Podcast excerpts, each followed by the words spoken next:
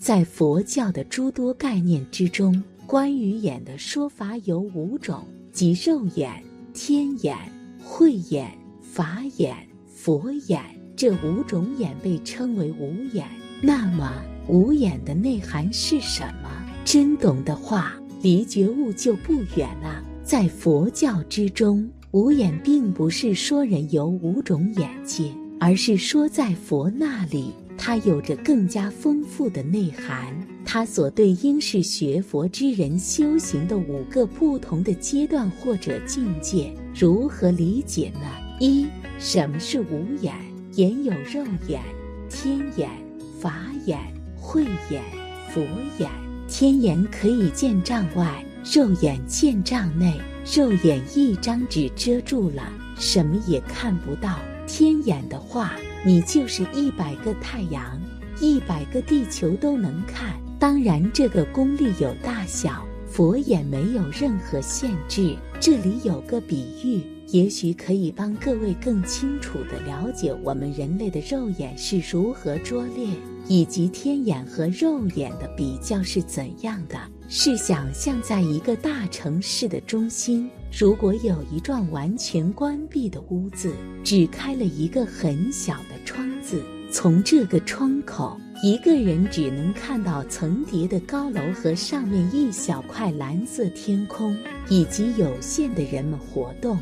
假设有一个小孩在这屋子里出生长大。那么他对世界的印象可能是什么样吗？无疑的，他对他的世界的印象是根据透过这个小小的窗口所看到的一切。你如为他描述海景浩瀚的美丽和日出日落的奇观，无论说的怎样天花乱坠，他都很难了解，很难欣赏。我们人类的肉眼所能给我们的，便只有这些。事实上，我们是住在一个黑暗的屋子里，透过一个很小的窗口，我们的眼睛去看世界。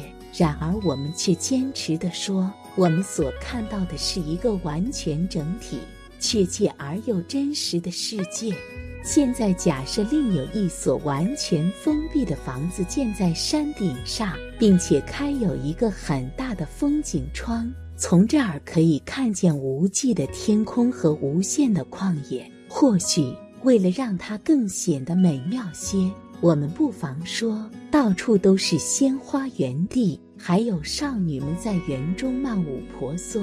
在这个屋里也有一个小孩出生成长，那第二个孩子所看见的世界。无疑的要远比那个从小窗口看出去的拥挤都是要来的伟大与美丽。如果说第一个孩子只有肉眼，那么我们可以譬喻的说，第二个孩子是具有天眼了。通常我们都说只有天上的神或女神才有天眼。然而，按照佛教的义理，这种说法并不完全正确，因为我们人类也能得到天眼。有两个方法可以使我们做到：一是透过禅那，这是一个梵文字，通常译为冥想；另一个方法是在肉眼上加仪器。虽然第一个方法比第二个高明得多，第二个方法却可能易于为现代人所接受。现代人依靠高度望远镜可以看得很远很远，用显微镜可以看到肉眼所不见的微生物的活动。今天，一个人可以借助人造卫星及电视看到万千里以外发生的事。有许多奇景在佛陀的时代是天眼所独享的，现代人也能看到了。在佛陀的时代，禅那可能是使人类超越肉眼限制的唯一方法。其实，人的看的能力原是无限的。我们之所以不能发挥这整个看的能力，乃是受了我们这对肉眼的限制。很明显的，佛陀深知这一真理。经过多年的禅那，佛陀发现肉眼的障碍可以打破。人原来的看的能力可以充分发挥。当一个人发挥了他原来的视力时，他将毫无困难地把世界扩展到天眼所能达到的范围。说到这儿，我相信诸位不难了解肉眼是什么，天眼是什么了。在佛陀的时代，使人类了解天眼是很困难的，但是在现代，实际看来，我们每个人都拥有某种程度的天眼。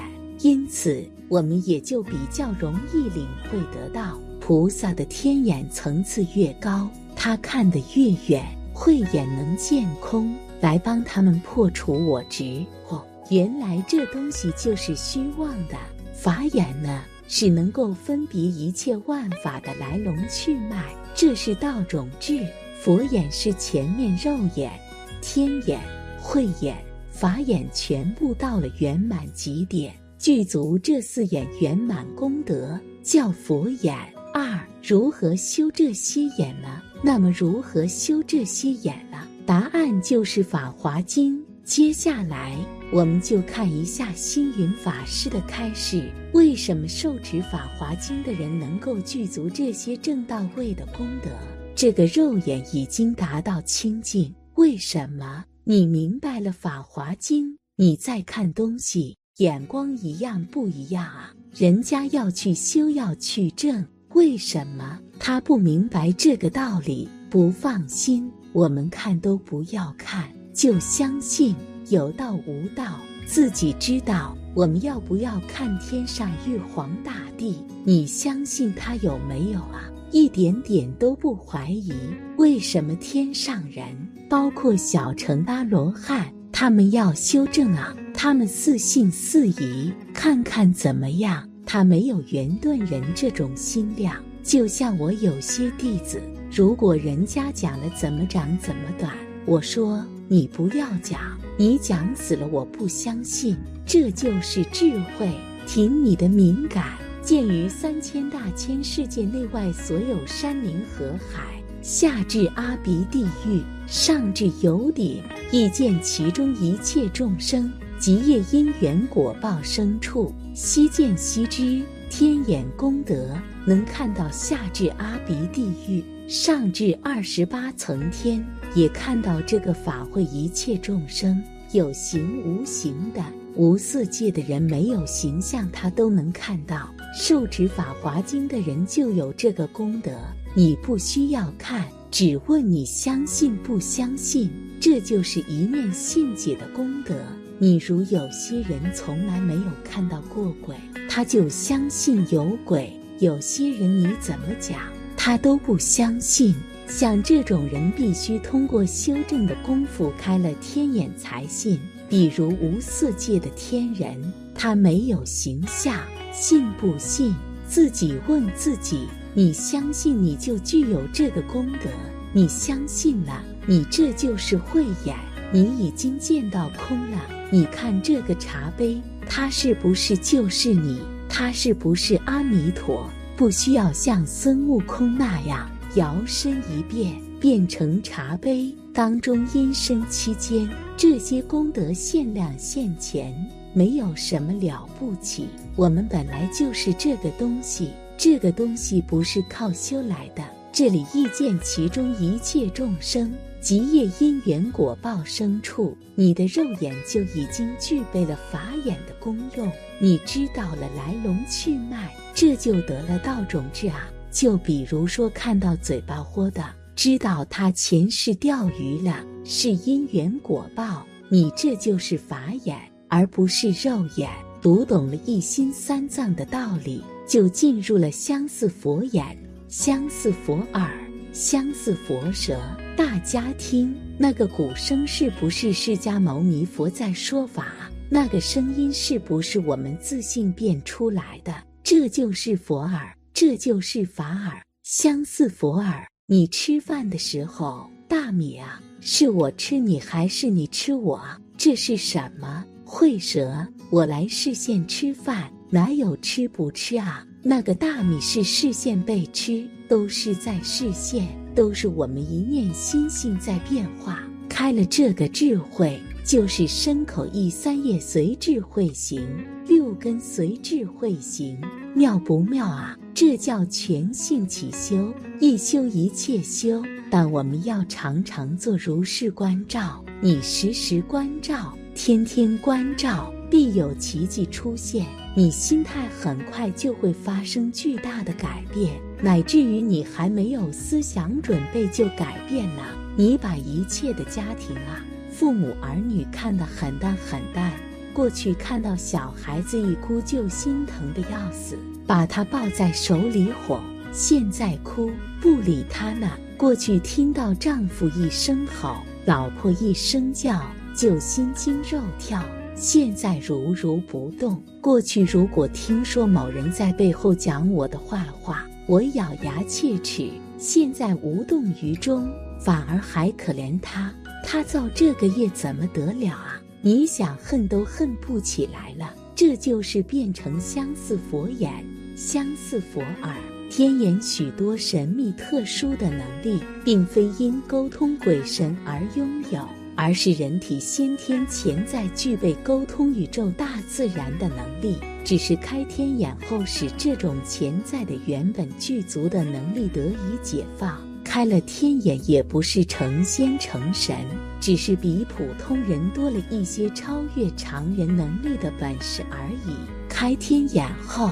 不可执迷于天眼功能，仍需要继续修炼，以期达到上古真人的境界，方为正道。善用天眼可以积累福报，即便不刻意去使用天眼，它也能够给你无形之中带来好运。你会发现心想事成变得常态化，身体健康更容易受自己掌控。